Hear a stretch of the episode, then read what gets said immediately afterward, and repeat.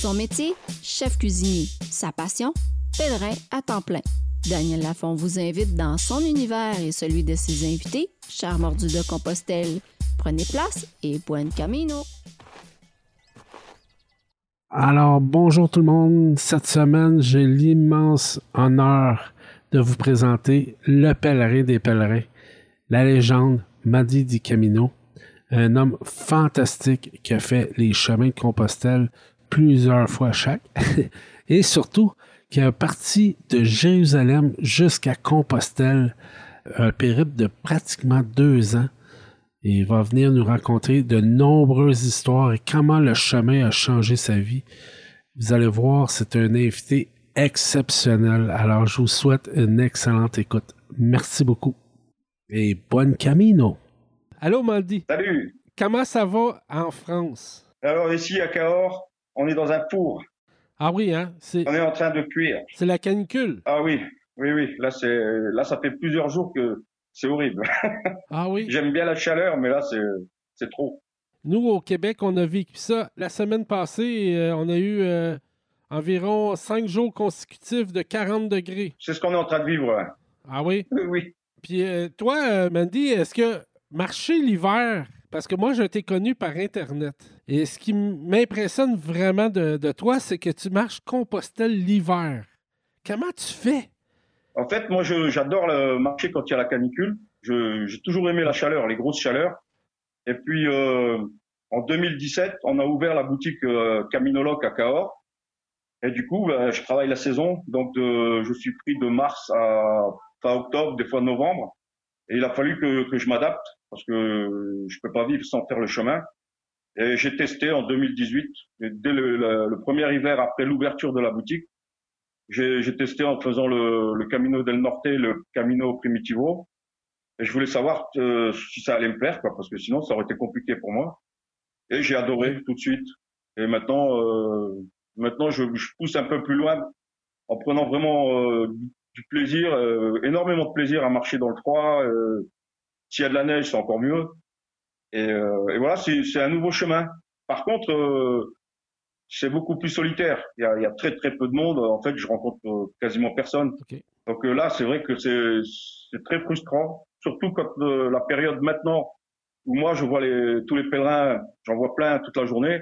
Et c'est ce qui me manque, quoi, les, les rencontres sur le chemin, les soirées, les longues tablées où, où, où les amitiés se font. Oui. Ça, c'est un truc que, que j'arriverai jamais à trouver en hiver. Ça, c'est sûr. Puis toi, habituellement, tu pars euh, vers lesquelles dates? En hiver? Oui, en hiver. Ben, ce qu'on fait, c'est que ma compagne, elle, elle n'aime pas le froid. Donc, on part ensemble euh, dans le sud de l'Espagne, généralement en novembre. Et puis après, moi, je pars en janvier ou février. OK. Puis tu fais toujours direction Compostelle à partir de Cahors ou... euh, Non, je change. Euh, L'année dernière, on a fait euh, le puits Cahors avec un avec Maurice, un ami québécois. OK. C'était aussi pour me pour me remémorer parce que le, la voie du puits, je l'ai faite en, en 2001, donc il y a beaucoup de choses que j'ai oubliées. OK. Et puis euh, cette année, j'ai fait euh, la Via Arverna qui part de, de Clermont-Ferrand. Là, c'est c'est en Auvergne, c'est c'est déjà plus montagneux.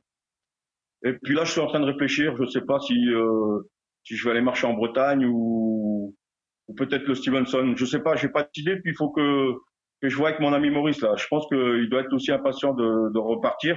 Et je sais pas trop comment ça se passe euh, chez vous au Québec avec la situation compliquée. Quand euh, les, avions sont ouverts, on peut voyager, mais euh, moi-même, j'avais des billets d'avion pour aller euh, faire Compostelle cette année, le 26 mai. Ça a tout été cancellé. Alors, c'est sûr que plusieurs Québécois qui ont remis leur voyage à l'année prochaine, parce que c'est quand même assez difficile en ce moment de se déplacer. Ouais. Mais euh, oui, il y a beaucoup de Québécois qui ont perdu, euh, ils ont perdu la chance d'aller sur euh, Compostelle cette année, ça c'est certain. C'est très frustrant. Moi, ça fait deux années de suite là, que ça m'arrive en plus. Fait que j'ai hâte de repartir. Mais c'est parti remise pour l'année prochaine. On va se mettre encore plus en forme, puis on, on va partir.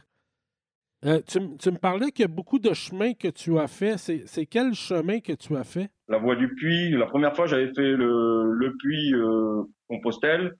Ben, c'est là qu'en rentrant, j'ai rencontré un monsieur, euh, un pèlerin à 4 heures du matin dans une gare routière et qui m'a proposé de faire Jérusalem-Compostelle. OK. Et puis après, euh, il y a une association en France, à Paris, qui a été créée par Bernard Olivier, qui est un très très grand marcheur. OK. Ils font marcher des adolescents en difficulté. et ce qu'on appelle des séjours de rupture. Donc là, j'avais fait, euh, on avait fait Roncevaux, Compostelle, Séville, c'est-à-dire Roncevaux, Compostelle, et après la Via de la Plata à l'envers, avec le petit jeune là de 15 ans. Et le Camino Frances, j'ai dû le faire, euh, je sais pas, j'ai jamais compté, mais je, je sais pas, 6-7 fois. Et puis euh, on, là, on a découvert le Camino Mozarabe, qui part du sud de l'Espagne et qui rejoint la Plata à Mérida. J'avais fait la voie d'Assise en partant de, de Suisse. Et puis là, je suis en train de voir, euh, parce que je me dis qu'en France, il y a aussi pas mal de chemins là que je pourrais faire. Mais c'est vrai que je choisis quand même des itinéraires en général où Ouais. il y a un lien fort avec Compostelle. Pour moi, c'est pas une rando comme les autres, et c'est pas de la rando, c'est vraiment une. À chaque fois, c'est une expérience euh, Ah, humaine très riche, et ça, je, je trouve pas ailleurs. C'est pour ça que j'aime bien aller sur les chemins de qui ont un lien avec Compostelle. à moi, Compostelle, je vois ça comme un projet de vie. Qu'en penses-tu? C'est. D'un coup que d'un coup que tu as marché une fois, tu peux plus t'en passer. C'est ça, exactement. Oui, oui. j'ai- Et ça, il y a tout le monde qui, qui se fait avoir. Hein. Toi, comment ça a commencé pour toi, Compostelle? Ce beau privilège-là, là, comment tu as découvert ça? Ben, c'est très bizarre, c'était que j'avais, euh, je devais avoir 21 ou 22 ans. J'étais pas du tout dans la marche. Je, je courais, je faisais du vélo. J'aimais tout ce qui était rapide. J'étais, quand même vachement plus jeune. À l'époque, mes parents nous laissaient regarder la télé, mais quand ils, à 13h et à 20h, il fallait leur laisser la télé pour qu'ils regardent les informations. D'accord. Et euh, je me souviens que mon père est rentré à 20h. Je lui ai mis la chaîne des infos, je lui ai donné la télécommande. Et je me suis levé pour partir. Et j'ai vu un documentaire là, où il parlait de gens qui allaient à Compostelle. Je connaissais absolument rien. Je sais pas pourquoi. Je me suis dit, euh, un jour, j'irai là-bas. 12 ans après, j'ai fait un... Je pense qu'aujourd'hui, on aurait appelé ça un burn-out. En tout cas, j'ai eu un gros, gros ras-le-bol. Oui. Et je me suis, je suis tombé sur un bouquin qu'on m'avait offert sur Compostelle et je m'étais dit, bah tiens, j'avais dit qu'un jour, j'irai là-bas. Et j'ai tout lâché. J'ai j'ai quitté mon boulot, j'ai donné toutes mes affaires, j'ai rien vendu, j'ai tout donné, tous mes meubles, euh, mes instruments de musique. J'ai gardé ma voiture, ma caisse à outils, et je suis parti persuadé que, que ma vie changerait. Et du jour au lendemain, comme ça, j'y suis allé. Puis après, bah, évidemment, quand je suis rentré, euh, c'était impossible d'arrêter. Il fallait recommencer. C'est vraiment impressionnant de tout vendre puis prendre la chance que d'aimer ce chemin-là sans, sans le savoir, mais d'un coup qu'on a commencé, là, on ne peut plus s'en passer. Mais pour toi, c'est quoi ça signifie de- d'entamer un, un chemin qui est longue durée comme ça? Parce que souvent, on, on va marcher des, des- des courtes randonnées, mais des chemins euh, de 800 km la première fois qu'on fait ça, ça- ça- t'avais- est-ce que tu avais une, une certaine peur? Je pense que ce qui m'a vraiment motivé, c'était le gros ras-le-bol. Je me retrouvais plus du tout dans mon travail, dans, dans ma vie. Ah oui, voilà, le truc, c'est que je me suis levé un matin et je me suis dit, je suis en train de me, de me réveiller de plus en plus tôt parce qu'il y avait les, Oui. il y avait beaucoup d'embouteillages quand je travaillais à l'époque au Luxembourg. Donc je me levais beaucoup plus tôt pour euh, pour pas avoir euh, à traîner dans les embouteillages. J'arrivais beaucoup en avance, mais j'étais de bonne humeur. Et je me dis, je préfère être comme ça Oui. plutôt que de, que de m'énerver dans les embouteillages. Et donc euh, un matin, je me suis réveillé puis je me suis dit, voilà, je, je perds de plus en plus de sommeil.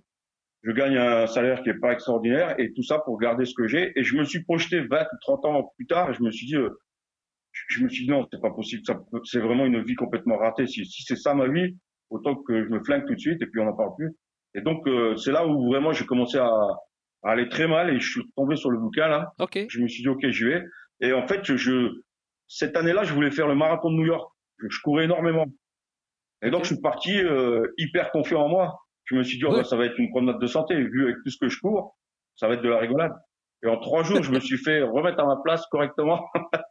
Le chemin m'a vite fait comprendre que j'étais mal équipé, que j'avais pas les bonnes chaussures, pas le bon sac, qui était trop lourd. Et du coup, euh, voilà, j'ai- tellement passé de temps à souffrir des pieds que ça m'a pas laissé beaucoup de temps pour me poser des questions. Et puis un soir, euh, au bout de quasiment deux semaines que je marchais, je me suis réveillé à 3 heures du matin dans, dans un gîte euh, perdu au milieu de nulle part. Il y avait juste une dame qui dormait dans la chambre à côté. Et là, je me suis réveillé, j'avais les larmes aux yeux. Je me suis dit, euh, je vais rentrer à la maison. J'ai rien à faire ici, c'est pas mon truc. Je me suis complètement planté. C'est c'est pas pour moi. Je me suis rappelé de mes copains parce qu'on était une bonne bande de copains moqueurs. Et je me suis dit, si je rentre pendant six mois, ils vont pas arrêter de me chambrer avec cette histoire. Et par fierté, par orgueil, je me suis dit non, faut pas que je rentre. Je vais continuer. et puis euh, il y a une bascule qui s'est faite, je sais plus quand. Et Ouais. le problème des ampoules est passé. J'ai beaucoup allégé mon sac. Et puis j'ai tracé jusqu'à Compostelle et ça a été. Il m'est arrivé sensiblement la même chose que toi. Euh, en 2016, j'ai fait le Camino Frances, c'était mon premier voyage. Et euh, au bout de la dixième étape, je souffrais énormément. J'avais pas aucune ampoule, mais j'avais comme l'impression que mon corps me lançait des messages. Il n'était pas habitué de marcher autant de kilomètres à la ronde comme ça. Et j'ai rencontré un pèlerin sens contraire à moi, Ah un, Français. Et euh, il, m'a arrêté parce qu'il trouvait que mon sac n'était pas bien ajusté. Et euh, là, moi, je lui, je lui ai dit Est-ce que c'est normal que je souffre autant que ça Parce que je souffre énormément. Je pleure tous les soirs. Je marchais, je pleurais. Et là, il m'a dit Ben oui, c'est normal. Les 12 premiers jours, c'est très physique. Le, temps que ton corps s'habitue. Après ça, tu tombes dans un, dans un mode mental. Et les 12 dernières étapes, c'est mode, mode spirituel. Et, je vous le dis, là, à la 13e journée, c'est exactement ça qui est arrivé. Je sentais plus mes jambes, tout allait bien. Puis euh, c'est juste de faire, de laisser passer un peu la douleur, puis après ça, ben on. Parce que c'est pas. Pour moi, je sais pas ce que tu en penses, mais Compostelle, c'est pas juste un chemin physique, c'est encore plus un chemin mental. Qu'est-ce que tu en penses, toi? Ah oui, c'est pour ça tout à l'heure, je disais que je vais pas. Je pourrais très bien aller me randonner dans les Alpes ou il y a plein de, de, chemins de randonnée en France et ailleurs, mais euh, j'y pense pas. Je suis pas spécialement attiré. J'irai peut-être un jour parce qu'il y a des beaux paysages, mais le chemin, pour moi, c'est au-delà de. Il y a aussi des beaux paysages, mais au-delà de ça, c'est vraiment quelque chose de. C'est une expérience à l'intérieur vraiment forte et euh, ouais, ça parentait à de la, la spiritualité parce qu'il y a toujours que, quelque chose de fort derrière. Je partais la plupart du temps avec des questions, je revenais avec des réponses. Ouais. Et puis c'est toute ma vie qui s'est faite autour du chemin. À chaque fois que j'y allais, je rencontrais des nouvelles personnes. Ça, ça renforçait ah encore mon, mon cercle d'amis, d'amis chers. Et à chaque fois, c'était ça, quoi. Et puis, je vis tout le temps des petites expériences. Euh, alors, je sais pas comment on peut appeler ça, mais euh, dans des endroits particuliers, une petite chapelle, euh, une rencontre incroyable avec un gars ou avec une femme. Et, des petits miracles. À chaque fois, il y a quelque chose. Tu vois, il y a un truc qui m'est arrivé quand je suis allé à Assise en 2014. Mon père était décédé en septembre 2013 et je décide d'aller assise. Et pour une fois, j'ai pas envie de voir quelqu'un. Je, je suis pas du tout dans la rencontre. Je suis tellement mal que je me dis non, si je croise personne, tant mieux. Et donc, je suis parti de Suisse. Et il y a un jour où je, je crois que je me suis trompé. Je, je, voyais la ville, mais je voyais que mon chemin, il me ramenait pas à la ville où j'allais. Je me dis, il y a un truc qui cloche là. Euh. Et après, il y a un monsieur qui débarque de nulle part avec son vélo. Il avait, il avait un, petit plateau de fruits là devant lui. Un monsieur en, oui, oui, oui. Nous on appelle ça un Marcel, le t-shirt euh, blanc là, à manches courtes. Et le gars, il ressemblait énormément à mon père. Mais il me parlait, et moi, je me disais, c'est pas possible. C'est pas possible que euh, je tombe sur ce type-là au milieu de nulle part, qui ressemble tellement à mon père. Et enfin, bref, il m'explique un petit peu le chemin, comment, comment je dois récupérer le truc. Il part, moi je pars, et puis je, normalement, il était censé prendre le, continuer la route et passer à ma droite. Et j'attends 4-5 secondes. Je me retourne, le mec, il avait disparu. Et j'ai regardé partout, je dis, c'est impossible. C'était un vieux monsieur, il doit avoir au moins 80 ans. Oh. Je me dis, c'est impossible mhm. comment il a pu disparaître aussi vite de, mon champ de vision, parce que de tous les côtés, c'était quand même une longue route. Et donc, euh, je me suis dit, voilà, c'est encore une expérience un peu, un peu particulière que je vis sur le chemin, et des trucs comme ça, je, sur le chemin, c'est, presque habituel, entre guillemets, quoi. Oui, exactement. Puis quand on rencontre ça nos proches qui n'ont pas fait le chemin, des fois, ils peuvent penser qu'on est sceptique, qu'on est fou, mais il m'est arrivé plein. Moi, en réalité, j'ai parti ce podcast-là justement pour parler des anecdotes. Parce que moi, ce que je trouve difficile, je ne sais pas si c'est comme ça pour toi, mais euh, c'est certain qu'à un moment donné, on parle de, de, nos chemins à nos proches, tout ça, mais s'ils ne l'ont pas vécu, c'est pas pareil. Alors, j'ai pensé partir un podcast justement pour jaser avec les invités qui l'ont déjà vécu puis parler de nos anecdotes. Parce que moi, je trouve ça très important. Il en arrive tellement des anecdotes. Moi, j'ai, il m'est arrivé, là, euh, J'appelle ça des petits miracles, là, euh, que, euh, au moins une dizaine de petits miracles là, que j'aurais pas vécu ici, là, c'est sûr. Pour t'en raconter une, à un moment donné, euh, sur le Camino française, mhm. je trouve un soulier à terre à 5 heures du matin. Puis là, je, me dis en dedans de moi, est-ce que je le ramasse ou, ou, je le laisse là? Je décide de le ramasser, je, je, le laisse dans mes mains. Parce que je me dis, je vais marcher, s'il y a quelqu'un qui a perdu son soulier, il va voir que je l'ai, il va m'avertir. Et euh, finalement, je fais l'étape qui est euh, environ 27 km. Je monte la, grande montagne, je la redescends. Et là, j'arrive en bas du, 27 et il n'y a plus d'hébergement. Il n'y a plus de place. Alors, je décide de faire une autre étape. Et là, j'arrive à la fin de l'autre étape. Au bout de 51 km, je rentre, il est 6 heures le soir, et là, je décide de, trouver un hébergement, et là, je rentre euh, à l'Albergue, et c'est un monsieur qui parle français. Alors, moi, j'étais super content, et j'y lance en blague comme ça, euh, vous auriez pas perdu un soulier, vous, par hasard?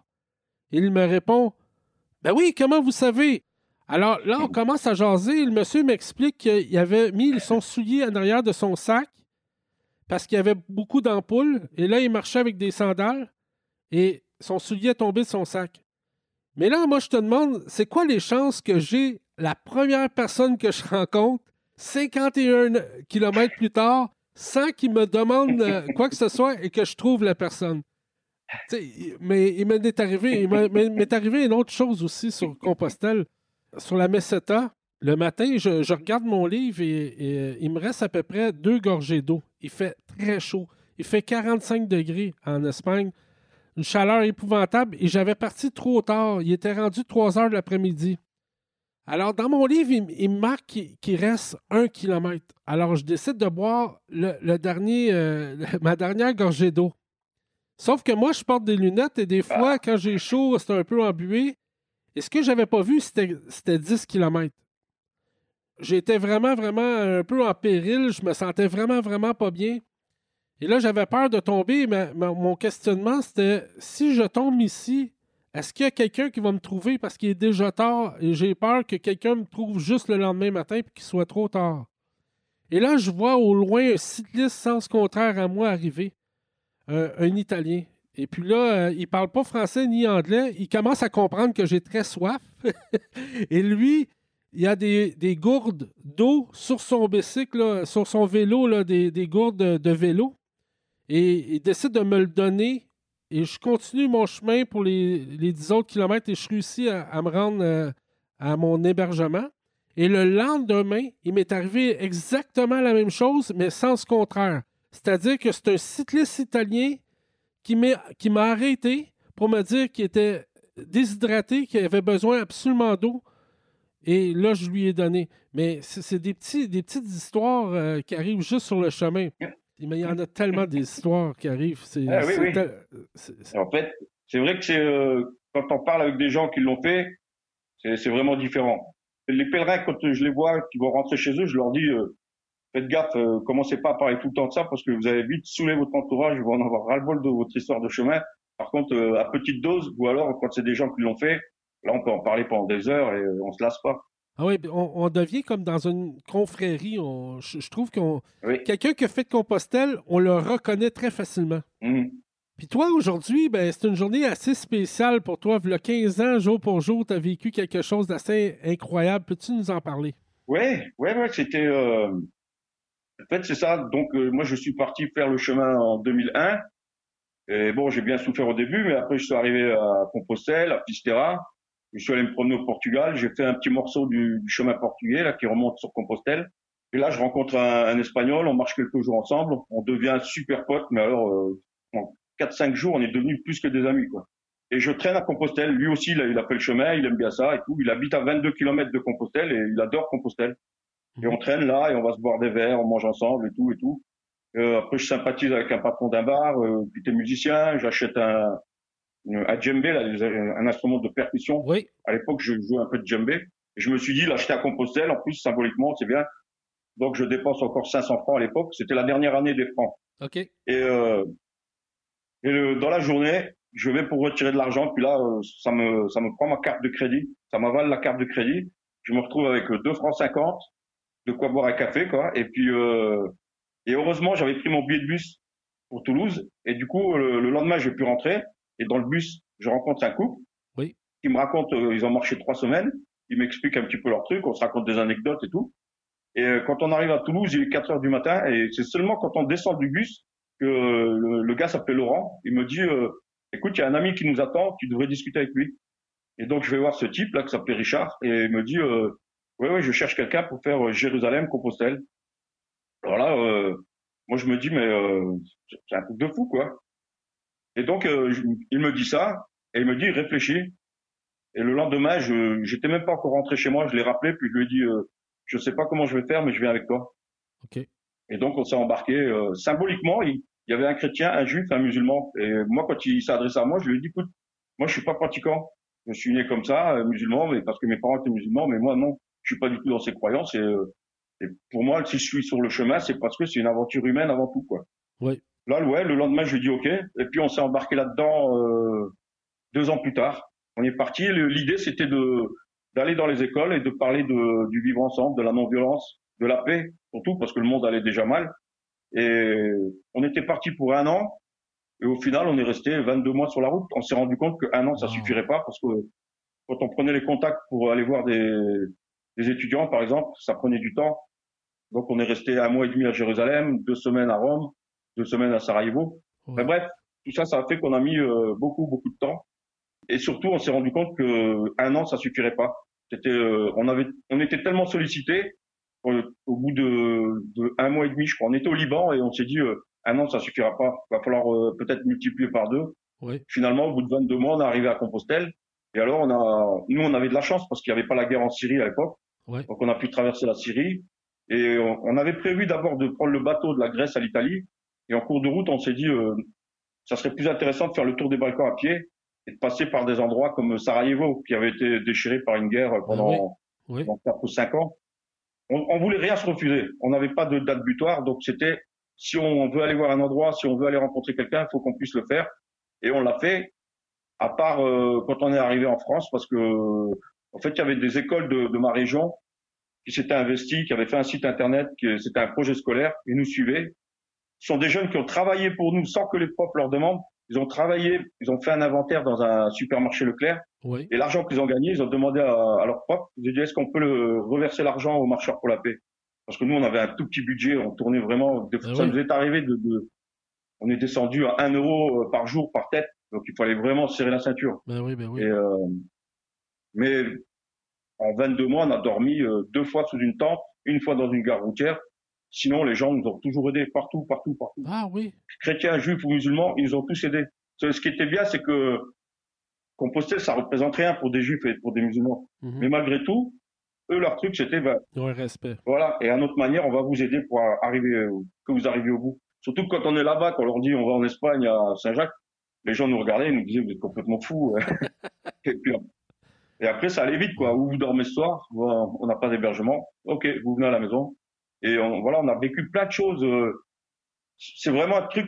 En, en 22 mois, pour nous, on s'est dit, on a rencontré que un type qui était foncièrement m- pas méchant, mais bon, le, le gars était raciste, c'était clair. Euh, La, la conversation elle a duré trois minutes. On s'est dit, je lui ai dit bon bah je crois qu'on a plus rien à se dire, c'est bon, ciao. Et euh, mais sinon partout on a été super bien reçus quoi. Ça a été euh, bien que les situations politiques étaient euh, complètement différentes d'un pays à l'autre. Ouais. Partout on a été bien reçus, on a été on a été soutenus. Et au Liban, tu vois avec ce qui se passe là-bas maintenant ouais, là. ouais. Quand on est arrivé au Liban, les, les Libanais nous ont dit euh, jamais vous ferez marcher des Libanais parce Ah que eux ils sont ah non même en ville s'ils doivent faire 100 mètres ils vont attendre un taxi. Euh, C'était quand même assez c'était hallucinant. ouais, quand il nous regardait marcher, il nous disait euh, Vous êtes fous, arrêtez-vous là, il y a un taxi qui va passer, il va vous prendre. Voilà, restez là. Et donc, euh, au Liban, on a eu les premières écoles, euh, une école chrétienne, une école musulmane. Oui. Les élèves sont venus marcher avec nous pendant plusieurs kilomètres. Et euh, on s'est dit, voilà, là, on, a, on, a même, on aura même réussi ça. Puis en plus, le, le projet, les, les premiers étudiants qu'on a rencontrés, c'était à Bethléem. Et euh, quand nous, on s'est lancé dans notre truc, là, on, on savait pas où on mettait les pieds, on savait pas où on allait. Et à Bethléem, il y a, y a un gars qui nous a proposé de rencontrer un directeur d'école. Et le directeur nous a dit, euh, on lui a parlé un petit peu de ce qu'on faisait. Et il nous a dit, est-ce que vous êtes prêts dans cinq minutes à faire un speech devant mes élèves? Euh, Ok. on l'a fait. Et là, on était deux à ce moment-là. Avec Richard, on s'est tapé dans la main et on s'est dit, euh, voilà, là, c'est vraiment parti, quoi. On sait où on va.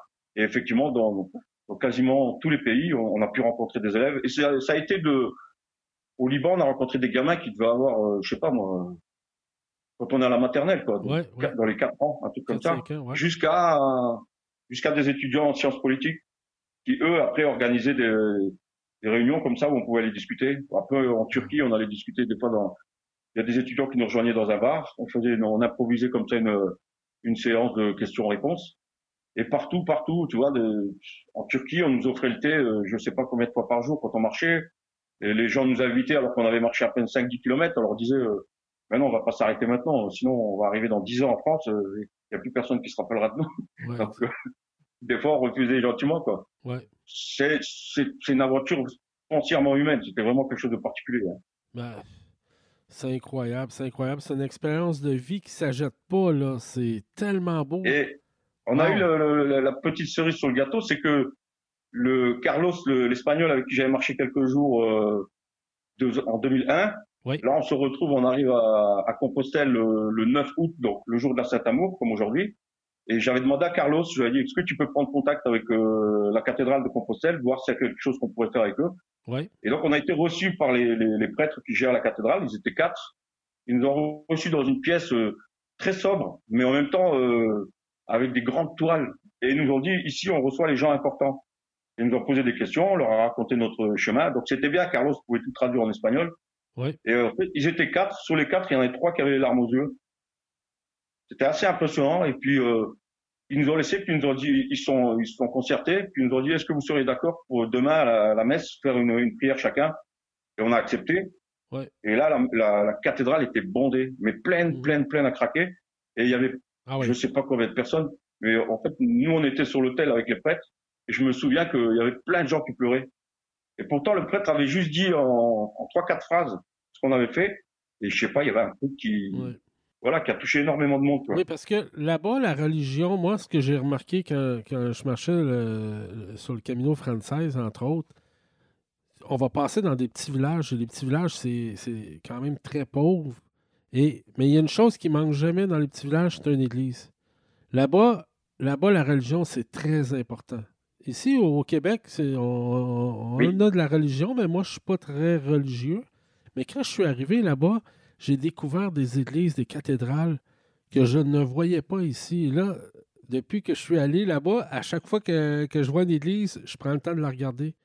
Ça, ça, change un peu les valeurs. Les valeurs humaines en Europe sont tellement, en Espagne, sont tellement un autre niveau. Un autre niveau. Euh, quand on rentre dans les villages, puis les, gens nous, nous disent Bon Camino, puis. Euh, voilà, c'est ce que j'allais te dire. Ouais il y a, y a, vraiment un respect pour le, le pèlerin. Pourtant, sur le Camino français, il y a des gens qui doivent avoir passé, euh, ben je ne sais pas combien de centaines de, de, pèlerins par jour, et ils sont tout le temps là euh, à les saluer, Buen Camino. Je me rappelle que qu'après ce voyage, on est descendu dans le sud parce que il y avait une pèlerine que j'avais rencontrée qui voulait revoir des, des, pèlerins espagnols qui habitaient à Cadix. Et je lui avais proposé, j'écoute si tu veux, quand t'es jeune et joli, tu vas faire du stop. Et puis en cas de problème, moi je te défends parce que j'avais aucune chance de me faire prendre avec la tête que j'avais, avec ma barre, mon gros sac et tout. Et elle était d'accord. Et puis euh, donc Marie-Lou a fait du stop et on s'est retrouvé à un moment à, on était à Cadix, je crois, avant que de retrouver les deux copains. Hein. Et il y a une dame qui a vu les coquilles sur le sac. Ouais. Et elle nous a demandé, elle nous a dit, vous, vous avez fait le, le Camino? On a dit oui. Elle nous a regardé et toi, on nous a fait un signe de le, le pouce, quoi. Bravo et puis respect. Et on, s'est regardé avec Marie-Lou, on s'est dit, quand même, là, on est vachement loin de Compostelle. Ben, il y a ce respect-là. Oui. En France, c'est différent. En France, tu peux passer pour un, routard, un SDF. Euh, les gens te regardent un peu de travers. Ils savent pas, ils connaissent pas tous le, la signification de la coquille. Mais en Espagne, c'est vraiment différent. Hein. Ah oui, en Espagne, euh, moi, une anecdote qui m'est arrivée aussi, euh, peut-être à ma dixième ou onzième journée encore une fois, mes lunettes ont cassé. le bord de ma lunette a cassé, et puis moi, je vois quasiment rien. Là, en tout cas, de proche, je vois rien. Et puis, j'ai arrêté euh, un endroit où ce qui répare les lunettes et la madame euh, m'a réparé les lunettes. Et quand je lui ai demandé combien je lui devais, elle m'a dit Vous faites le chemin J'ai dit oui. Elle a dit Faites juste me promettre de finir le chemin, puis il euh, n'y a eh pas de souci. Et c'est comme ça. Hein? ah, c'est tellement beau. moi, c'est. Moi, le, chemin de Compostelle, il y a le chemin, mais il y a il y a les gens qu'on rencontre. Moi, je pense que il y a beaucoup, beaucoup, beaucoup de ça aussi. C'est beaucoup les gens, les rencontres qu'on fait et surtout aussi euh, de se perdre dans nos pensées. Moi, je dis souvent, quand on est à la maison, on est au travail, on a un stress, on a une pression, euh, on doit performer. Quand on arrive sur le chemin, c'est une autre chose.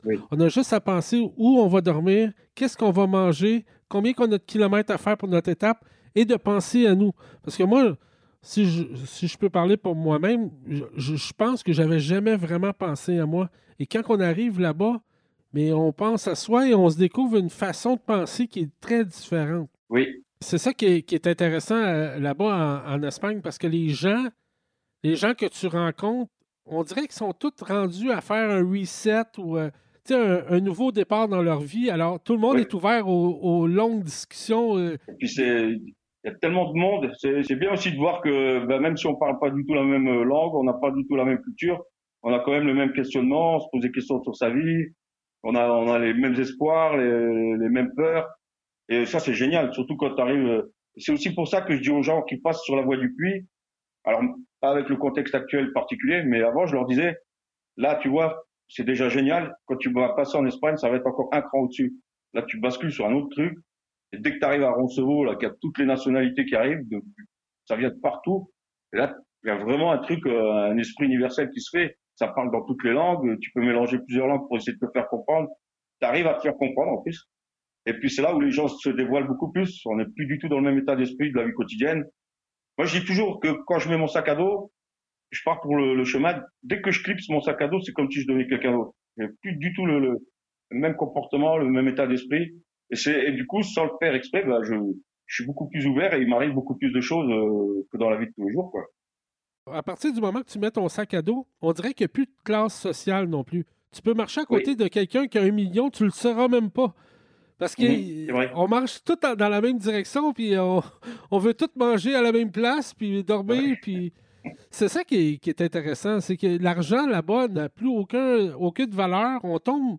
Moi, je, souvent, je dis, quand je vais en Espagne, justement, là, sur les chemins, on dirait que je suis comme 40 ans en arrière. Ah oui. Je regarde des villages, puis c'est pas développé du tout, puis les, gens ont des gros jardins derrière leur maison avec euh, des vaches, des moutons. Quand on va sur les Pyrénées, d'ailleurs, euh, juste après Horisson, on voit les gens avec les gros moutons puis euh, qui font du fromage. C'est superbe. C'est des choses simples. Hein. On revient vraiment euh, à l'essentiel. Hein. Ça, ça revient tout le temps dans les conversations.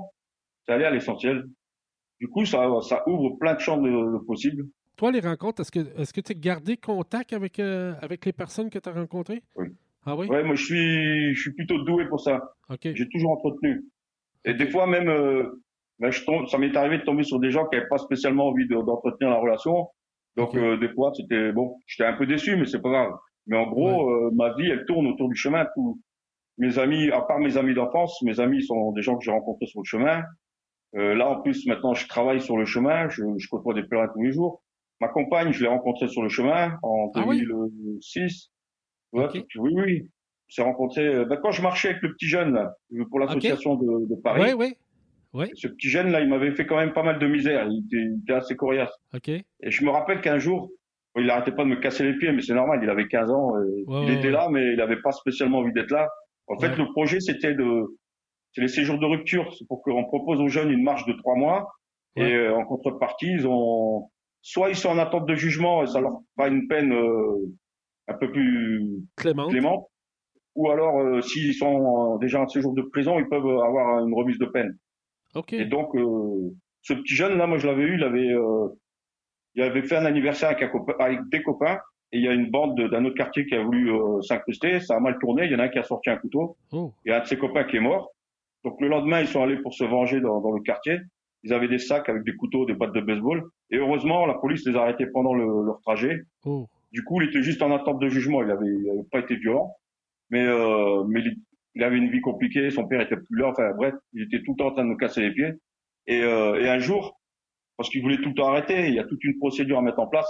Et je me rappelle qu'à Ponferrada, ouais. la ville où il y a le, château des Templiers, là, ben ouais, ben dans le gîte, euh, je me souviens dans le gîte, dans la chambre, je lui avais dit, je lui ai dit, que tu le veuilles ou non, je vais te ramener à Séville. Je veux que tu aies ce parcours-là dans ta vie, je veux que ça soit inscrit dans ton âme. Après, tu fais ce que tu veux, mais moi, je te ramène.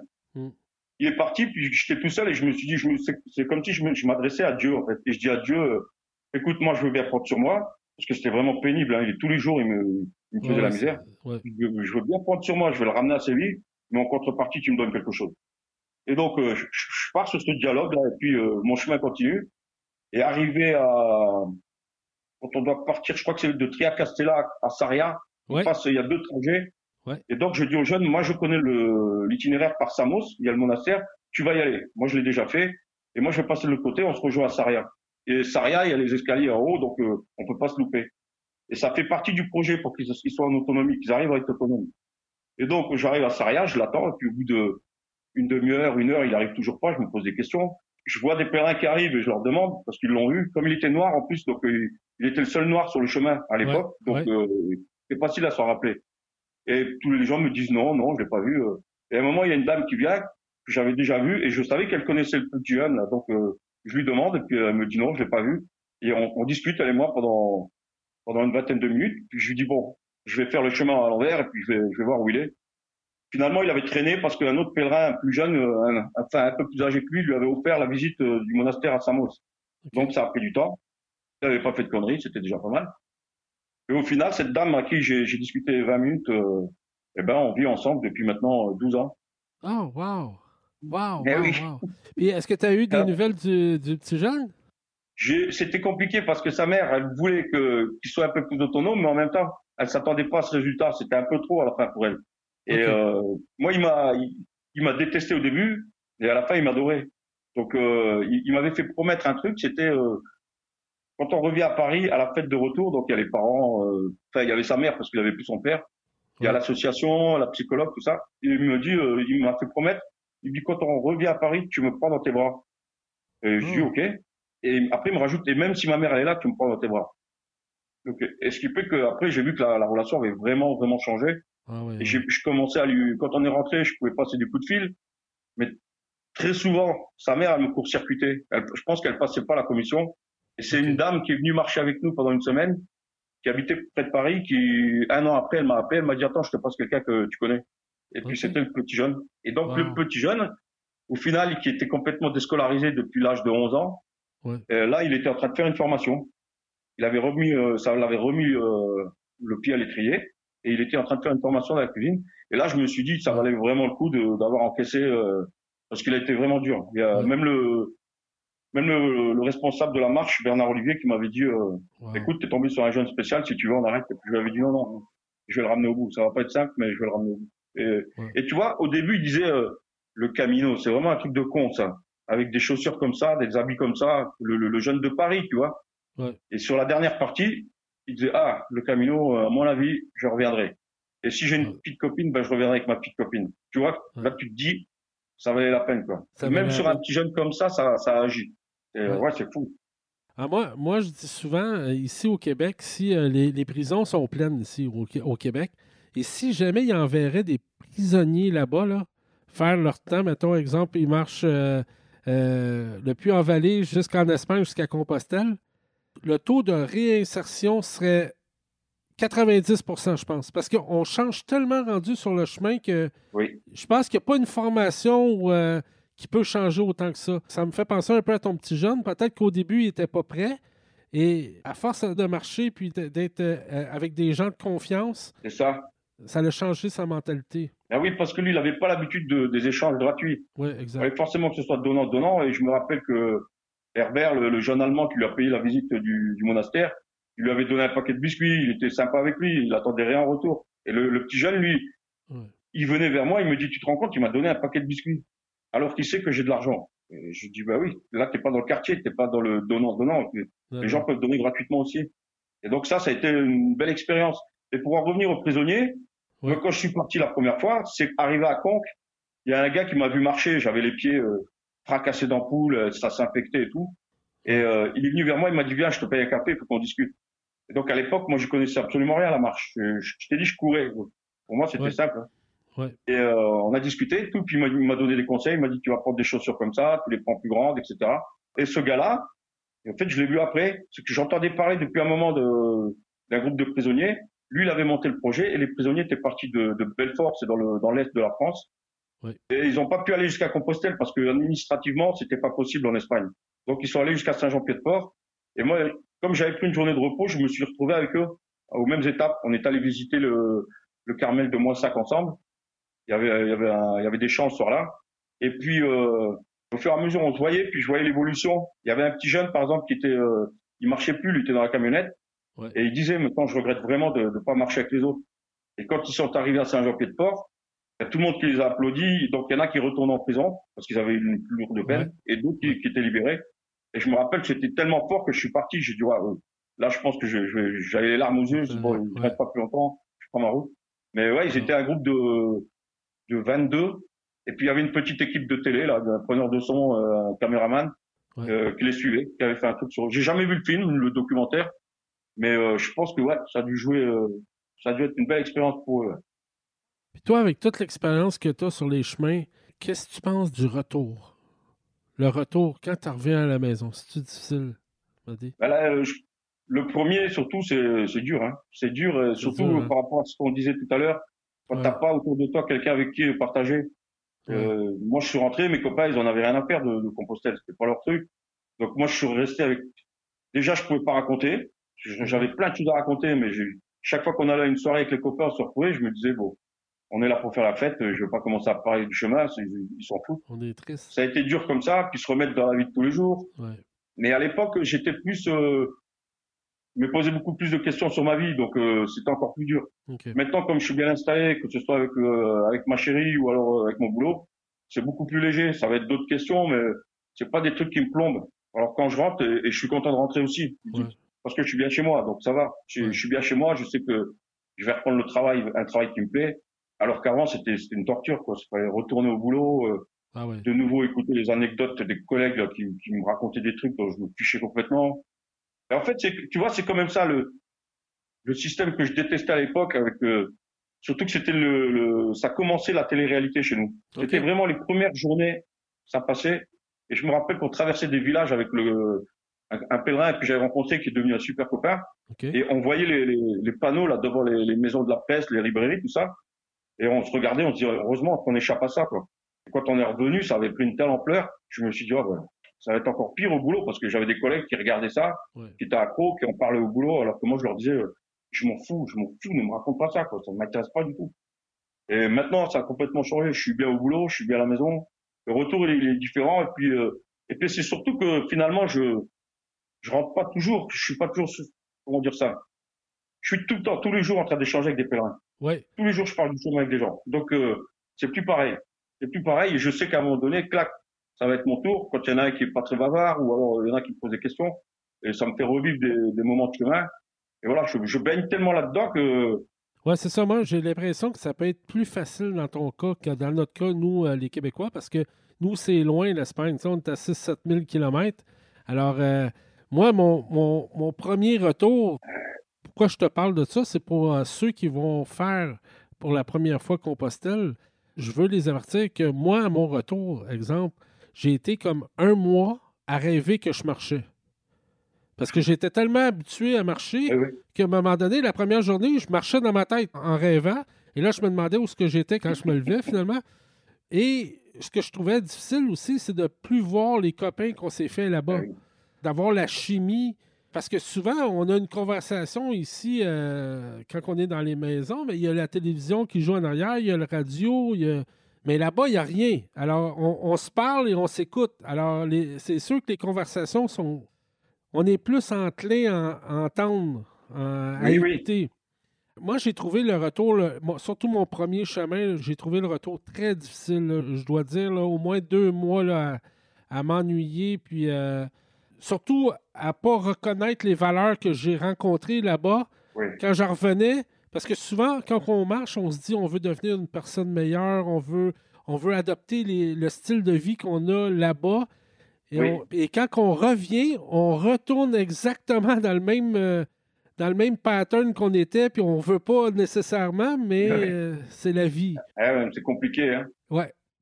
Alors moi, moi ce que, le, truc que je m'ai donné, c'est que maintenant, je marche dans ma tête. C'est-à-dire que souvent, quand je m'ennuie un peu, je m'imagine sur le chemin, puis je, marche dans ma tête, puis je trouve que ça m'aide énormément. Hmm. moi, je répète régulièrement aux, gens qui sont ici, les Français en particulier, je leur dis, nous, on a vraiment de la chance, on n'est pas loin. Ah oui. Voilà, s'il nous arrive quelque chose, on peut rentrer vite fait, revenir. Je, leur dis, euh, par contre, il y a des gens qui traversent euh, la, moitié du monde pour venir ici et eux sont obligés de s'organiser autrement. S'ils ont un problème, bah, il faut que ils peuvent pas se dire c'est pas grave, je rentre, je reviens dans une semaine. Non, exactement. J'insiste bien là-dessus, c'est une chance. Hein. Ah oui, oui, parce que même il y a même des Français qui connaissent même pas l'Aubrac. Oui, oui, oui. L'Aubrac, c'est extraordinaire cet endroit-là, puis il y a beaucoup de il y a beaucoup de personnes qui connaissent pas ça, mais nous, euh, en tout cas, les, Québécois, on, suit ça de près, puis on a toujours hâte de retourner. Sur les chemins. En tout cas, on vous trouve vraiment, vraiment chanceux. Mais j'avais deux autres questions aussi pour toi. Quand on, arrive sur le chemin avec 100 km à faire, que tu vois les Espagnols rentrer sur le chemin, je sais pas si tu comprends ce que je veux dire. Tu sais, avec 100 km à faire, on voit comme des nouveaux pèlerins arriver sur le chemin. Oui. Qu'est-ce que tu en penses de ça, toi? Tu sais que là-bas en Espagne, ce que je m'avais fait dire, c'est que c'était comme un, un, devoir que les Espagnols devaient marcher les 100 km pour avoir leur Compostela. Ah, OK. Les 100 derniers kilomètres. Oui, exact. Ah, d'accord. OK. Parce que des fois, des fois on, est, on est une trentaine sur le chemin, puis là, tu te réveilles le, lendemain matin, puis là, tu te retrouves tes, tes 500 sur le chemin. Ah oui. Parce que c'est toutes les. Alors, moi, ce que je fais, ce que je fais ici, comme je l'ai fait plusieurs fois, je sais comment ça se passe. Je, je dis aux gens, surtout, ne vous faites pas pourrir votre chemin par la fin, par les 100 derniers kilomètres. Il va y avoir du monde. Et je leur dis déjà, il y a beaucoup d'Espagnols, mais en même temps, c'est leur pays, donc euh, forcément, euh, je sais pas, c'est la moitié des choses, quoi. mais euh, il y en a qui se braquent, qui se braquent. Et il y a pas très longtemps, c'était l'année dernière, j'ai eu un pèlerin suisse qui est passé que j'ai hébergé, et donc il était parti de Genève, et il s'est complètement, il s'est tellement focalisé sur ces 100 derniers kilomètres qu'à un moment, il a dit mon chemin s'est arrêté à Ocebrero. Tu vois, c'était bien avant encore. Hein. Mais parce que il, était tellement énervé contre les gens. Donc moi je dis au pèlerin, faut pas, tu, tu, tu pars plus tôt, tu t'arranges autrement. Mais dis-toi qu'il va y avoir du monde à la fin, mais il faut pas que tu te, ça te, te, fasse oublier tout ce que tu as marché pour arriver là. Quoi. Vrai, ça serait vraiment dommage. Oui, souvent, c'est vrai que des fois ça peut fâcher un peu, mais, mais quand tu y penses comme il faut, c'est que c'est comme un devoir, un, devoir qu'ils ont à faire. Puis c'est, moi je trouve ça beau en réalité. La seule chose qui est pas plate, mais tu sais, c'est des pas des touristes, mais c'est des gens qui se promènent pas de sac. Il y a peut-être juste ce petit côté-là qui manque, mais le reste, je trouve que c'est le fun parce que les, jeunes vont avoir des, valeurs, euh, des valeurs humaines, puis euh, je trouve ça intéressant. Puis l'autre chose aussi, je voulais te demander, le compost est là. Est-ce que tu trouves que c'est nécessaire ou, ou non? La première fois, pour moi, c'est indispensable. Il faut l'avoir au moins une fois. Après, moi, les, les, dernières fois, quand j'y suis allé, moi, je la demandais plus. Mais euh, je, je, suis quand même content d'avoir la mienne. Et puis bon, évidemment, quand on est venu de Jérusalem, euh, c'était un peu particulier, donc euh, il fallait que marquer le coup. Après, c'est une espèce de bon, plus maintenant, ça a drôlement changé. Hein. Maintenant, c'est qu'un numéro, tu fais la queue. Enfin, ils ont tellement amélioré leur truc parce qu'ils étaient obligés. Il y avait de plus en plus de monde. Ah ouais, ouais. Donc ça a perdu le charme que ça avait avant. Avant. Euh... C'est un accomplissement. C'est un accomplissement quand voilà. même. Ouais. Moi, j'aimais bien cette démarche là. Puis euh, ça faisait partie du truc. Pour moi, c'était ça. Maintenant, c'est vrai que quand j'ai vu certaines photos où il y a, je sais pas, ils sont 700 à attendre, euh, là, c'est autre chose, quoi. Je, je passerai pas ma journée à attendre. D'ailleurs, je dis des bêtises parce que quand j'y suis allé, euh, après le Norte et le Primitivo, j'y suis allé. Mais il y avait personne, tu sais, il y avait, euh, je pense que j'étais le seul le jour-là à venir la chercher. C'était au mois de février, donc il y a personne qui marchait à cette période-là. Mais c'est vrai que ça, ça a plus la même euh, symbolique qu'avant pour moi. Mais j'aime bien, j'aime bien quand même ce petit truc-là. La Compostelle, c'est quand même. Puis toi, quand tu vas à Compostelle, est-ce que tu continues jusqu'à Cap Finistère? Oui, oui. J'en avais pas entendu parler. Je connaissais pas avant d'aller à Compostelle. Et puis, euh, au fur et à mesure, sur le chemin, j'en ai entendu parler. On m'a raconté des trucs et tout. Et je me suis dit, ouais, pourquoi pas. Euh, J'aimais bien la symbolique. C'est d'ailleurs pour ça qu'on a fait Jérusalem-Compostelle et pas Compostelle-Jérusalem. Parce que on voulait garder la symbolique de la naissance à l'est et de la mort symbolique à l'ouest. Ouais. Et on est allé jusqu'à Pistera aussi. Ah, c'est tellement beau, c'est tellement beau. Puis euh, en terminant, tu veux-tu me parler de tes deux boutiques, euh, dont une nouvelle que tu viens d'avoir? Ah oui. Alors, eh ben, ça c'est une histoire. Euh, c'est marrant parce que en fait tout tout est parti du chemin. Ouais. Donc moi, quand, la première fois, je m'étais dit, j'avais dit à mon patron, je dis, vous êtes d'accord, c'est bien. Vous n'êtes pas d'accord, moi je démissionne et j'y vais. Ce truc-là, il faut que je le fasse. Et donc il m'avait laissé partir. Et j'étais persuadé que ma vie allait changer. Et elle a changé, ça a pris du temps. Mais par contre, j'ai jamais arrêté de, de croire mon truc, c'était je veux travailler sur le chemin. Il faut que je trouve quelque chose, un job sur le chemin, parce que ailleurs, j'ai fait plein de, de, jobs différents. À un moment donné, ça, ça me, ça, ça, me rend fou. Je, je, tourne en rond. Je, je dis non, c'est pas là que je vais m'épanouir. Au début, j'aime bien, puis après une fois j'ai fait le tour, ça me, ça m'ennuie. Et donc euh, j'ai gardé ce truc-là en tête. Et quand on a fait euh, la partie espagnole en arrivant de Jérusalem, il y avait quatre petits jeunes qui avaient 16, 17, 18, 19 ans. Alors, ils étaient vachement jeunes. Nous, on était vachement épatés de, de les voir à cet âge-là sur le chemin. Et on a sympathisé. Et euh, donc c'est avec l'une d'elles que, que qui a fait du stop là pour qu'on descende à Cadix. Et quand euh, je suis rentré en France, on est resté en contact. Et un jour, il y a les deux plus jeunes qui m'envoient un message en me disant voilà, euh, on est en voyage. Si tu veux voir nos photos, faut que tu ailles sur Facebook. Et moi, j'avais pas envie d'aller sur Facebook. Je me suis dit non, euh, ce truc-là m'intéresse pas.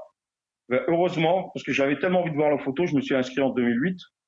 Et heureusement parce que euh, en 2015, il y a un gars qui, qui me suivait quand j'étais allé à Assise. Il me suivait via Facebook. Un jour, il m'écrit euh, et il me dit voilà, j'ai vu que tu faisais de l'informatique. J'aimerais bien, j'ai besoin d'un d'une boutique en ligne. Si tu peux me faire un devis. Et à l'époque, moi, je faisais des devis encore plus bas pour les gens qui avaient fait le chemin. Ce qui est pas toujours une bonne idée, je reconnais. Et donc, ce gars-là, il me dit merci pour le devis, c'est bon. Et maintenant, il faudrait qu'on se rencontre. Et quand euh, je suis venu à Cahors, lui, il était hébergeur ici. Et, euh, et le courant, il passait super vite et super bien. Et moi, je lui ai dit, je dis, j'en avais parlé avec, euh, avec Françoise, ma chérie, je lui avais dit, je sens bien le truc. J'ai envie de m'investir avec lui. Donc le gars me dit, euh, écoute, pour l'instant, on commence comme ça. Je lui avais dit, je veux, je veux m'investir, je veux pas être juste le gestionnaire du site. Il me dit, on commence comme ça, puis on verra comment ça va évoluer. Et donc, on a eu deux ans le- la boutique en ligne. Et puis, en 2017, il m'a rappelé en me disant, voilà, j'ai envie d'ouvrir une boutique physique. Il me faut un mec en qui j'ai confiance, qui a fait le chemin. Et moi, je suis venu ici. Et je lui ai dit, je dis, écoute, je, suis tout sauf un vendeur, quoi. Je, je suis mauvais. Moi, je sais pas baratiner les gens. C'est pas mon truc, ça. Alors, il me dit, euh, je te demande pas d'être un vendeur. Je te demande d'être toi-même. Tu as fait le chemin. Tu le connais bien. On a du bon matériel. Tu vas apprendre à, le connaître. Et puis, tu, tu restes toi-même et tu verras, ça va le faire. Et en, en même pas, même pas un mois, les gens ici pensaient que la boutique était déjà là depuis des années. Il y a, y a énormément, il y a eu énormément de passages. Et puis, euh, ouais, déjà la première année, c'était parti. Parce qu'en fait, moi, Serge, il me dit, voilà, c'est une boutique, il faut la faire tourner, faut gagner de l'argent. Il y a des objectifs à atteindre, forcément. Après, tu fais ce que tu veux pour arriver à ça. Et moi, comme c'était la première fois que je me retrouvais là-dedans et que j'étais tellement heureux, j'avais pas l'impression de travailler. Ben moi, je m'amusais. Tu, sais, tu penses, euh, tu, tu répares des pèlerins, en fait Ben oui. je me suis retrouvé là-dedans et puis j'ai eu pas mal de petites idées comme ça. Par exemple, si quelqu'un m'achetait une paire de chaussures, le lendemain, j'allais l'attendre au pont Valentré, je lui faisais la surprise, je marchais avec lui, je marchais quelques kilomètres. Ou alors des fois, je prenais mon vélo et puis j'allais euh, au petit bled à 12 kilomètres, je les attendais, je leur offrais un café, je voulais leur faire une petite visite surprise. C'était pas juste, euh, c'était pour leur faire comprendre que c'est pas juste un acte commercial. Tu m'as acheté des chaussures, ciao, salut. Euh, c'est pas ça. Moi, il faut vraiment. Il y a des gens qui peuvent rester là 4 heures, 4 5 heures. Ouais. Moi, je rien du tout. On discute, on parle du chemin, ils me parlent de leur vie, euh, on échange sur plein de C'est trucs. expérience. Et j'ai eu un couple comme ça qui m'a dit euh, tu fais du commerce à l'ancienne. Et euh, du coup, ça a super bien marché quoi. On a la, la troisième année, on dit qu'elle est fatidique. L'année dernière, elle a été, euh, elle a été super. On avait vraiment bien assuré. Et manque de bol, il y a eu ce Covid là qui, puisque l'année dernière on avait bien fonctionné, on s'est dit bon, on va en ouvrir une deuxième. Ouais. Et donc euh, la deuxième boutique c'était à Condon, à 7-8 jours de marche de Cahors. Et c'est, euh, il y a eu le Covid, ça nous a bousculé financièrement. Et, euh, mais malgré tout, là, il y a énormément de pèlerins qui ont, qui ont dû re- repousser, je pense, leur, euh, leur départ. Donc ils sont partis au lieu de partir en avril, mai ou juin, ils sont venus en juillet. Et euh, ça nous a fait pas mal de passages en juillet, donc j'ai pu retravailler normalement. Et le copain Serge, lui, à Condon, il a recruté un jeune marcheur qui marche énormément aussi. Et ils bossent tous les deux là-bas. La boutique elle est plus grande là-bas. OK. Et donc, euh, si tu veux, Caminologue, dès le début, on s'est dit, il faut pas que ce soit une boutique comme les autres. Elle a été ouverte pour le chemin, elle est dédiée au chemin, elle est tenue par des pèlerins. Et notre truc, c'est que ici, par exemple, bah, quand il y a un groupe de Québécois qui est venu, ils allaient marcher euh, du Puy à, à Cahors. Ouais. Et ils sont venus et euh, il y a un d'eux, c'est, je crois que c'était Daniel, il a oublié son portefeuille euh, à l'hôtel à Lyon. Donc du coup, il m'a demandé, il m'a dit, est-ce que je peux faire envoyer mon portefeuille euh, à ta boutique? Ok. Et si tu veux, il y a plein de gens, des fois, quand euh, je leur dis sur Facebook, si t'as pas envie de porter tes affaires, si tu tu penses que, par exemple, ton guide, t'en auras besoin qu'à Cahors, tu l'envoies à Cahors, t'as pas besoin de le porter. Il y a plein de petits trucs, ou des gens qui se font, euh, qui se font envoyer des chaussures. Il y a, il y a- même une dame, elle m'a dit, je suis désolé, c'est des chaussures que je vais pas acheter chez toi. Mais je dis, c'est pas grave ça peut te rendre service, envoie les chaussures. Et après, moi, je fais beaucoup de, quand les gens changent de chaussures ou quand ils sont trop chargés, je leur dis, voilà, je te pèse le colis, tu me payes les frais de port, et toi, t'as pas besoin d'attendre que la poste elle ouvre. Surtout maintenant, avec euh, le Covid, il y a la queue, ça prend un temps fou. Ouais. Et avec cette chaleur, c'est horrible. Donc euh, là, encore hier, euh, le gars, il m'a pris une paire de chaussures. Je lui ai dit, voilà, je te renvoie tes chaussures. Et si toi et ta femme, vous avez des trucs en plus que vous voulez renvoyer, profitez-en. Moi, je vous fais le prix qu'on a, on, on paye moins cher que les particuliers. Et je vais moi-même à la... Enfin, là, on, on- carrément, on a payé un facteur, euh, on a une collecte qui se fait à la boutique. Donc, euh, moi, ça me prend pas de temps et ça arrange les, les pèlerins. Et puis aussi, c'est un lieu de rendez-vous. Que les gens viennent et qu'on parle, euh, ça fait du bien à tout le monde. Ça fait du bien à tout le monde. Il y a ceux qui arrêtent, qui, qui sont un peu dans les boules. et euh, les voir continuer à parler avec d'autres qui continuent leur chemin, c'est bien. Ça, fait, ça crée de l'ambiance. Je suis pas mal sûr que ça te fait du bien à toi aussi, hein? Ça te remet sur le chemin. Énormément, énormément. Moi, ça me, tu vois, je, je gagne beaucoup moins ma vie qu'avant, mais euh, par contre, euh, j'ai vraiment l'impression d'être à ma place, quoi. Là, je Faire quelque chose. Tu fais quelque chose de bien. Voilà, j'ai, je me sens utile ici. Mhm. Quand j'ai des, des pèlerins ou des pèlerines qui arrivent, qui ont, qui ont les yeux euh, sur le bord des larmes, ils sont, ils- voilà, ils ont plus le moral, ils sont complètement fracassés. Quand ils repartent, ils ont un grand sourire, qui me disent, waouh, tu, tu m'as sauvé mon chemin. Toi, c'est, ouais, ça fait, ça fait quelque chose, quoi. C'est, moi, je suis vraiment content. Hein. Sans indiscrétion, y a-tu plusieurs pèlerins qui s'arrêtent pour voir la légende Mehdi?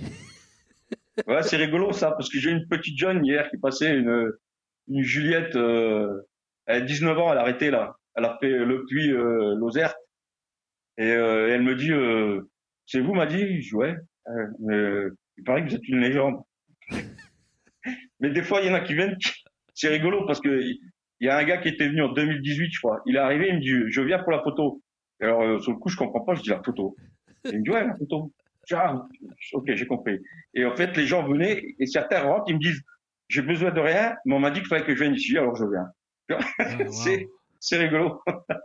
Mais moi, moi, du Québec, quand je, je regarde tes vidéos, euh, c'est un pur plaisir. J'encourage les gens vraiment là, à aller sur le site de Compostelle ou à te demander peut-être en amitié là, euh, sur Facebook.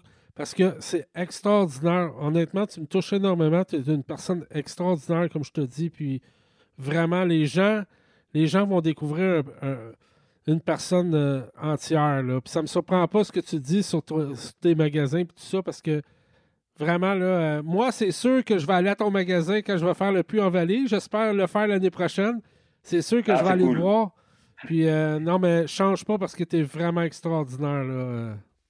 Moi, Ouais, j'ai, moi. j'ai, j'ai, j'ai de la chance. Voilà, j'aime bien dire que j'ai de la chance. Et si tu veux, j'ai eu la chance, j'ai eu des opportunités. Et quand, quand Serge m'a proposé de venir bosser ici, j'ai dit à François, je dis, écoute, parce que elle, est encore à La Rochelle, elle travaille encore. Donc, euh, Ouais. elle n'a pas encore pu faire la bascule pour venir euh, s'installer ici avec moi. Mhm. Et euh, surtout qu'elle m'a drôlement aidé. Moi, quand je suis revenu de, de Jérusalem, Compostelle, ça a été la déprime totale. C'était le pire des retours. Je me suis retrouvé au chômage, je retrouvais plus de travail. Je pouvais plus faire le job que je faisais avant. Avant, je faisais du, du câblage de fibre optique. C'est très méticuleux. Il faut pas trembler, il faut avoir une très bonne vue. Et je suis parti sur, euh, pour Jérusalem sur le conseil du gars avec qui je marchais, qui m'a dit, j'avais cassé mes lunettes, il me dit, prends des loupes à la pharmacie. J'ai porté des loupes pendant deux ans, ça m'a plingué les yeux. Et du coup, j'avais plus une assez bonne vue pour faire de la fibre optique. Et puis, j'avais, euh, j'avais pris euh, cinq ans, donc euh, j'étais un vieux hein, pour, euh, pour certaines boîtes. Et donc, à ce moment-là, j'étais vraiment à la ramasse complète, financièrement, moralement. Et là, je rencontre Françoise. Elle me, m'a donné, c'est grâce à elle que j'ai pu remonter la pente. Alors, tu vois, quand je lui annonce, à un moment donné, je me mets à mon compte et quand je réussis à, à tirer un salaire, je lui annonce que je vais partir, euh, repartir à zéro. Et là, elle me regarde, euh, tu vois, elle avait vraiment des bonnes raisons d'avoir euh, d'être triste, quoi. Ouais. Et je lui ai dit, euh, dis, soit je continue, je vais à Cahors, je tente le coup, je sais pas ce que ça va donner, on verra. Soit je continue à faire ce que je fais maintenant et je vais m'éteindre tout doucement. Ouais. Ça, c'est vraiment un truc que je me rappelle très bien. C'était, sinon, c'est c'est comme se suicider à petit feu, quoi. Mhm. J'aimais bien mon job d'aller dépanner les gens chez eux, mais j'étais tellement malheureux. J'étais, je me disais, c'est pas possible toute ma vie comme ça, c'est horrible, quoi. Ouais. Et donc, euh, quand j'ai commencé ici, maintenant, il y a des matins où je me lève, je me dis, mais j'ai une chance incroyable, quoi. En plus, comme j'ai pas de, de gros besoins, quand je suis ici, déjà, j'ai pas beaucoup de temps. Là, on recommence à travailler 7 jours sur 7, jours fériés, donc euh, j'ai pas beaucoup de temps pour dépenser de l'argent. Ouais. L'argent que je dépense, c'est quand on va au restaurant se faire les, les brochettes verticales de, quand Euh, j'arrête pas de parler, tu vois. Ouais.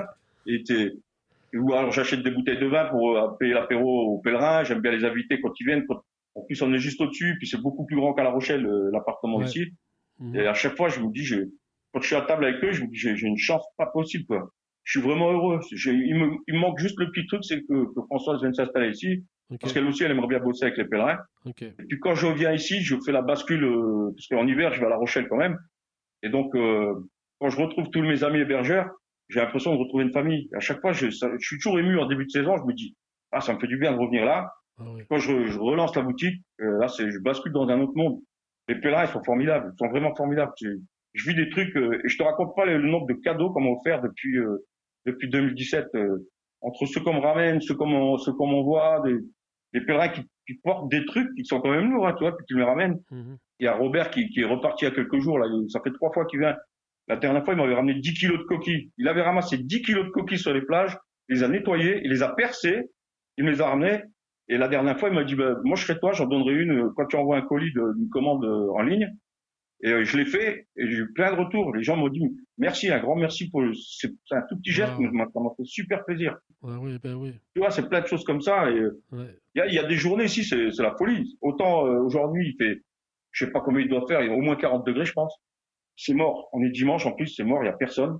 Mais il y a des journées où la boutique, tu, tu, peux plus rentrer, tu peux plus circuler. Et alors en plus, on offre le café, on offre la bière. Et là, ça fait des beaux moments de partage, tu vois. C'est c'est dommage, j'ai pas le droit de. Il y a un bar à côté, donc je veux pas mettre une table devant.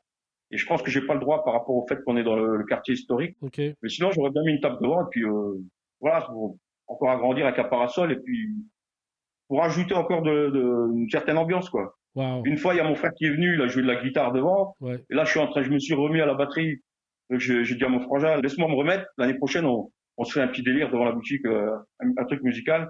Puis je lui ai dit, je, dis, je te filerai des paroles et tu me feras un morceau, euh, une chanson de pèlerin euh, à nous, quoi, un truc un peu plus moderne, un truc qui swing. Ah. Mais toi, tu es dans le meilleur des deux mondes. Je, je, je t'envie tellement parce que tu es vraiment, vraiment bien placé, je te le dis. Là, Ouais. Ah ouais, avec une belle boutique comme ça, voir les pèlerins toujours sur le puits en vallée. euh, je veux dire, tu as le meilleur des, des scénarios. Puis, toi, est-ce que tu as des projets pour repartir euh, cette année, même euh, à cause du COVID, ou, ou tu as décidé que cette année, c'était terminé? Ben, figure-toi que cette année, j'étais invité par euh, les associations du Québec, du Québec à Compostelle. Oui? Je devais venir fin octobre. Et il y a le grand rassemblement là où toutes les, ré- Ouais. les régions se réunissent. Et ils devaient faire euh, le thème cette année, c'était l'accomplissement. Donc euh, Joanne Morin, qui est la présidente de l'association, c'est elle qui m'avait demandé si je voulais être ambassadeur pour euh, l'association du Québec à Compostelle. Elle m'avait fait la surprise avec une visite à Cahors et tout. Et donc on avait fait, euh, on a fait poser une plaque sur l'immeuble avec écrit euh, Madi du Camino, ambassadeur de l'association du Québec à Compostelle. Et elle m'avait invité, elle m'a dit tu viens et puis tu racontes ce que le chemin t'a apporté. Et quand il y a eu le Covid, nous on s'est dit bon, on a perdu beaucoup d'argent euh, Ouais. avril, mai, juin. Donc ça veut dire qu'on va travailler plus longtemps dans la saison. Et ça voulait dire aussi que bah, tout, tout tombait à l'eau quoi. Et, euh, on a annulé. Et sinon, euh, c'était ça. On voulait partir euh, au Québec. On s'était dit on part, euh, on se prend au moins un ou deux mois. On va marcher là-bas avec nos, nos amis québécois. Donc tout ça c'est tombé à l'eau. Là je vais voir. Je, vais, je pense que je vais recontacter euh, mon copain Maurice. Oui. Et puis faire comme on fait d'habitude. Je vais partir avec Françoise dans une région où il fait bon. Et puis après repartir en hiver. euh, je pense que Maurice, il doit avoir la, il doit être impatient de repartir. À mon avis, il voudra, je vais lui proposer un truc et puis repartir ensemble. Ça me, ça me dérangerait pas de refaire euh, le puits Cahors parce que là, je sais qu'on est quasiment sûr d'avoir de la neige dans le Brac. Alors que les autres, euh, les autres coins là, la Via Arverna, ça a été euh, très très limite. Il y avait à peine de la neige, alors que j'avais ramené les raquettes et tout, c'était pas top. Mais euh, le- je pense que le, le Brac, on est quasiment sûr d'en avoir un. Y a-tu beaucoup d'hébergements qui ont, qui ont décidé de fermer euh, à cause du COVID, de fermer euh, définitivement ou euh, définitivement, je sais pas. À mon avis, il y en a quelques-uns qui n'ont pas rouvert et qui ont les moyens de pas rouvrir, mais la grosse majorité sont ouverts. Ils sont ouverts avec la moitié d'accueil, de capacité d'accueil. Ça complique les choses du coup, parce que il y a moins de place, donc c'est complet plus vite. Et ça, ça perturbe beaucoup les pèlerins. Il y en a qui m'ont dit c'est vachement dur à se trouver où loger. C'est parce qu'il y a beaucoup moins de place, OK. parce qu'il y a beaucoup moins de monde aussi. Donc euh, en temps normal, il y aurait largement la place. Mais là, comme Ouais. tout est divisé par deux, euh, c'est pas terrible. Quoi. Ben, merci beaucoup pour cet entretien. hein. Vraiment, merci beaucoup. Euh, C'est très, très, très apprécié. J'espère que les auditeurs vont, vont aimer parce que franchement, là, extraordinaire. Merci Daniel. Et puis j'espère qu'on aura l'occasion de se revoir et de se faire euh, Ben, un bon repas avec une bonne bouteille de vin. Ouais, puis si tu viens au Québec voir euh, soit ton ami Maurice ou, euh, ou pour Ouais. n'importe quelle raison, appelle-moi, on va s'organiser quelque chose. Avec plaisir. Avec plaisir. Merci beaucoup. C'est moi qui te remercie. Passe Ciao, une excellente Daniel. journée. Bye bye. Merci. Bye. Bye. Son métier, chef cuisinier. Sa passion, pèlerin à temps plein. Daniel Lafont vous invite dans son univers et celui de ses invités, Char Mordu de Compostelle. Prenez place et buen camino.